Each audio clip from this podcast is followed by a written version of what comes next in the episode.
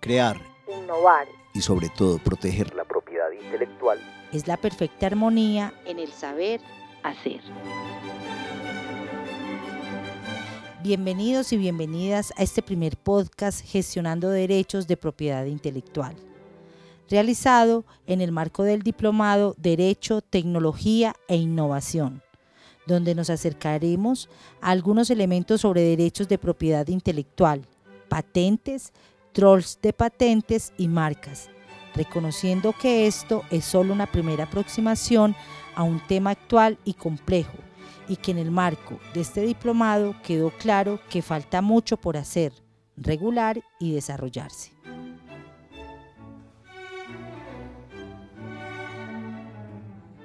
Es incalculable el valor que tiene para la sociedad la propiedad intelectual y no solo desde el punto de vista económico, cuando las personas podemos generarnos beneficios gracias a nuestras ideas, sino además porque siendo titulares de intangibles como marcas, inventos u obras de arte, nos proyectamos nosotros mismos en nuestras creaciones de manera individual o colectiva, siendo esto quizás lo realmente inconmensurable.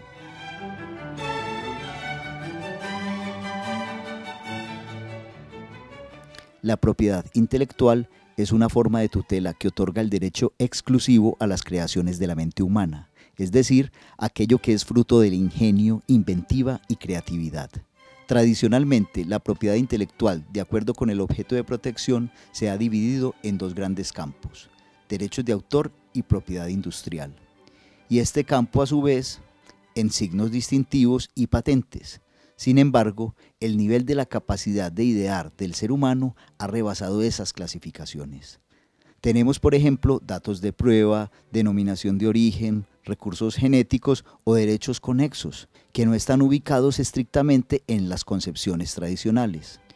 Debido a que la tutela en la propiedad intelectual implica el otorgamiento de un derecho exclusivo y por tanto excluyente del resto de personas, y teniendo en cuenta que el conocimiento libre permite el avance de nuestra sociedad, son solo ideas excepcionales las que se protegen en la propiedad intelectual, a modo de incentivo para que se inviertan tiempo y recursos en la creación y desarrollo del conocimiento útil.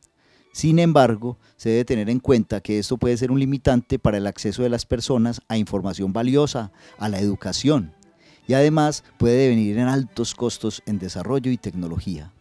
Es por esta razón que la propiedad intelectual, a diferencia de la propiedad tangible, tiene fecha de caducidad y solo en los casos de los signos distintivos la posibilidad de renovarse.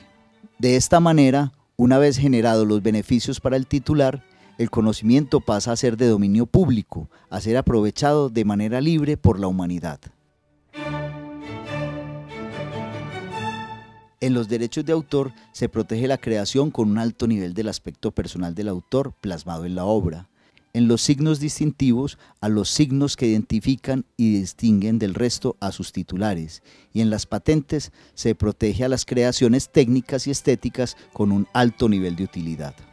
Si bien de acuerdo a las particularidades de las diversas legislaciones, existe la posibilidad de proteger algunos tipos de propiedad intelectual desde el momento de su creación o uso.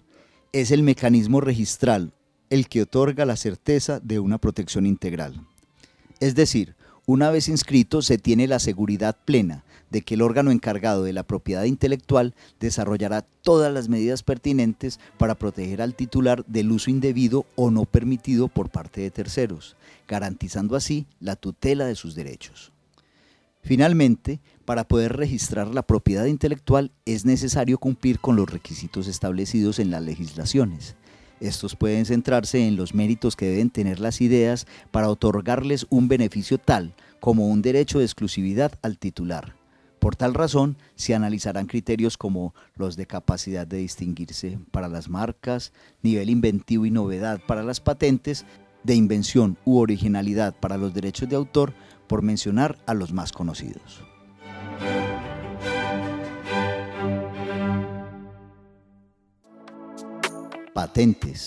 Es inevitable que en un mundo con tal cantidad de recursos y avances científicos como en el que vivimos actualmente, dejen de surgir a velocidades antes inimaginables innovaciones e inventos desde diferentes ámbitos que merecen ser protegidos por los estados para asegurar su explotación comercial. Es así como las patentes, se presentan como un mecanismo de protección en virtud del cual ningún tercero podrá fabricar, comercializar o hacer uso de un producto o procedimiento inventado por otra persona y cuyos derechos serán protegidos por el Estado en un territorio y durante un tiempo determinado. Para efectos de obtener esta protección, deberá presentarse una solicitud con información técnica clara que cumpla con cada uno de los siguientes elementos. Primero, novedad. El producto o procedimiento que se busca proteger no debe haber sido divulgado con los mismos elementos previamente por alguien más. Segundo, nivel inventivo. El invento debe generar un avance significativo dentro del estado de la técnica. Tercero, aplicación industrial. Es decir, que la invención sea de carácter técnico y pueda ser utilizada dentro del ámbito al que se dirige. Es importante frente a este régimen tener en cuenta que no todas las invenciones son patentables y que además esta protección tiene ciertas excepciones donde el producto o procedimiento podrán ser utilizados sin autorización como lo son el uso dentro de una esfera personal o con fines netamente experimentales. Por último, para efectos de la temática es importante resaltar que dentro del ámbito tecnológico hay multiplicidad de invenciones patentables, en materia, por ejemplo, de la biotecnología o dentro del ámbito de la ingeniería.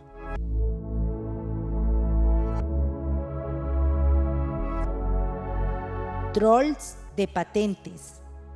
Conocidos también como secuestradores de patentes, los trolls de patentes son entidades que realizan actividades concernientes a la reivindicación de los derechos de patentes, es decir, son aquellas empresas que buscan obtener lucro aprovechando el sistema de protección de patentes de tal manera que pueden considerarse un abuso de este. Estas empresas obtienen los derechos sobre patentes de empresas o inventores que se encuentran en una situación económica poco favorable la cual no les permite ejercer una defensa jurídica efectiva sobre el uso indebido de sus patentes, por lo que deben otorgar licencias a empresas trolls, que sí lo pueden hacer. El problema de este tipo de licencias es que resultan en extremo ventajosas para las empresas encargadas de reivindicar los derechos de patentes, mientras que para los fabricantes o inventores es todo lo contrario. En algunos casos incluso los inventores no perciben beneficios económicos en ningún momento. Este tipo de actuación no es necesariamente lesiva, pero como se puede concluir, en estos casos los inventores o productores no tienen la capacidad material que les permita hacer efectivos sus derechos, por lo que empresas con capacidad económica realizan una negociación previa con ellos para realizar el debido cobro. Sin embargo, es necesario mencionar que esta no es la única forma en la que actúan los trolls de patentes. Existe una modalidad que puede considerarse de mala fe y lesiva. Empresas con cierta capacidad económica se dedican a registrar patentes de manera sistemática, lo cual les permite adelantarse a las empresas que se dedican a la invención o producción de algún elemento susceptible de patentarse. Como ejemplo de esto, podemos ver el reciente caso de BLSI Technology en contra de Intel Corporation, en donde el jurado federal de Texas en Estados Unidos condenó al pago de 2.180 millones de dólares a la conocida Intel Corporation por considerar que esta compañía realizó infracciones de patente de alto perfil al utilizar en sus chips tecnología patentada por la demandante.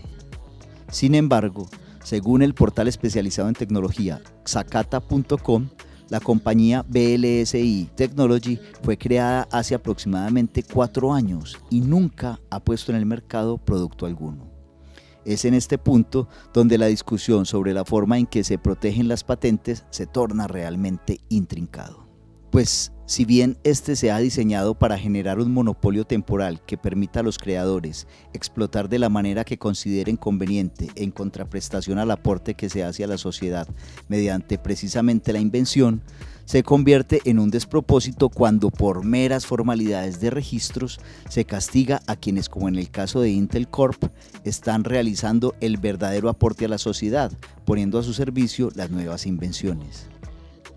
Es pertinente recordar la reflexión que hacía en el 2013 el docente de la Universidad de Externado de Colombia, Manuel Guerrero Gaitán, quien considera que, abro comillas, conductas como el talent trolling constituyen una de las manifestaciones del uso inapropiado que en ocasiones se hace del sistema de recompensas otorgadas por la disciplina de la propiedad intelectual, en donde se rompe el equilibrio que debe existir entre la recompensa al creador y el beneficio que en contraprestación debe recibir la sociedad.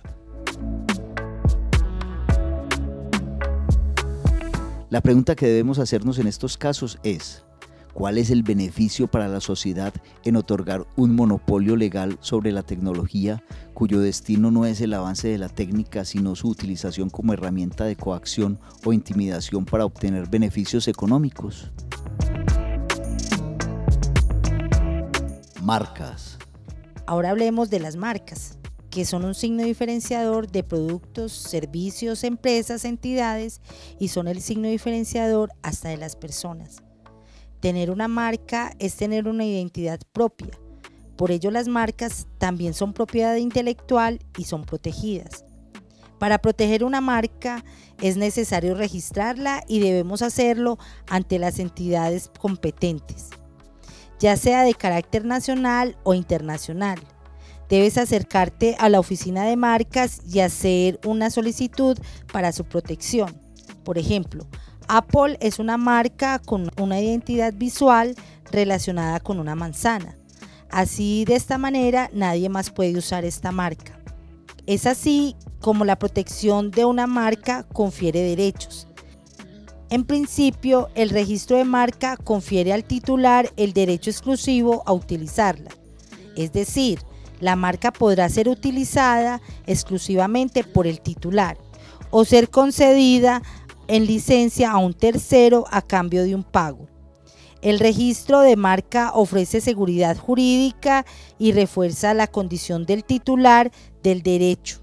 Por ejemplo, en caso de litigio, los derechos de una marca son derechos privados y cuya protección se hace valer en los tribunales. La duración en la protección de una marca puede variar, pero normalmente es de 10 años y debes pagar a las entidades competentes su renovación. Puedes registrar una palabra, una combinación de palabras, letras y cifras. También puedes registrar dibujos, símbolos, características tridimensionales como la forma y el embalaje de los productos, signos no visibles como sonidos, fragancias o tonos de color utilizados como características distintivas. En otras palabras, es ilimitado el registro de marca. Es la identidad que tú le des o describas lo que se protege. Por ello, debe ser lo más preciso y descriptivo posible para que no puedan utilizar tu marca.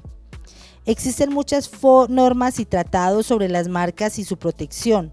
La Organización Mundial de Propiedad Intelectual, OMPI, Convenio de París, Arreglo de Madrid, Protocolo de Madrid, Arreglo de Niza, Acuerdo de Viena, Tratado de Singapur sobre derechos de marcas, Tratado de Nairobi sobre la protección del símbolo olímpico, etc. Todo ello para proteger marcas notoriamente reconocidas y de uso internacional. Ahora bien, el registro de marca en Colombia es un trámite que se realiza ante la Superintendencia de Industria y Comercio al año. Se registran más de 40.000 marcas y la norma que la regula es la decisión 286 del año 2000. Antes de registrar una marca debes buscar antecedentes marcarios con el fin de que tu marca eh, sí pueda ser registrable y luego solicita registro de marca. Además, el proceso puede durar entre 8 a 10 meses aproximadamente y consta de las siguientes etapas. Primero, presentación de la solicitud. Segundo, examen de forma. Tercero, publicación. Cuarto, oposiciones de terceros. Quinto, examen de fondo. El registro de marca en Colombia para el año 2021 tiene un valor de 977.500 pesos y su costo es fijado anualmente por la SIC, entidad que establece las tasas oficiales aplicables en materia de propiedad industrial en Colombia. Conclusiones. A modo de conclusiones, podemos decir que a lo largo del mundo hay un sinnúmero de invenciones e innovaciones que cuentan con el potencial de ser explotadas desde diferentes ámbitos y para todo tipo de beneficios. Es ahí donde evidenciamos la importancia de mecanismos de protección como los registros de patentes, los cuales no solo protegen los intereses personales de los creadores, sino que además promueven la inversión en ciencia y tecnología para investigaciones y nuevos desarrollos. La protección de patentes cobra cada vez más importancia en el mundo actual, donde la innovación está a la orden del día y el talento de cada inventor merece ser reconocido y protegido. Sobre las marcas podríamos decir que aquello que no tiene nombre no existe. Por ello una marca es fundamental, es el intangible de una empresa, de un producto, de un servicio, de una persona y es supremamente valorado en la psique de los consumidores. Una marca es un nombre que perdura, entonces debe ser original, exclusiva, única y auténtica. Para terminar este recorrido por los derechos de propiedad intelectual y algunos de sus desarrollos, agradecemos a Teresa de Jesús Muñoz, Ramón Muñoz, a Sebastián Díaz, a Felipe Ramírez y Angélica Parada del Grupo del Diplomado Tecnología, Derecho e Innovación de la Universidad de Antioquia, a su coordinadora Verónica Echeverry y al monitor Diego Castrillón y a ustedes, muchas gracias por escucharnos. Crear, Innovar y sobre todo proteger la propiedad intelectual Es la perfecta armonía en el saber hacer.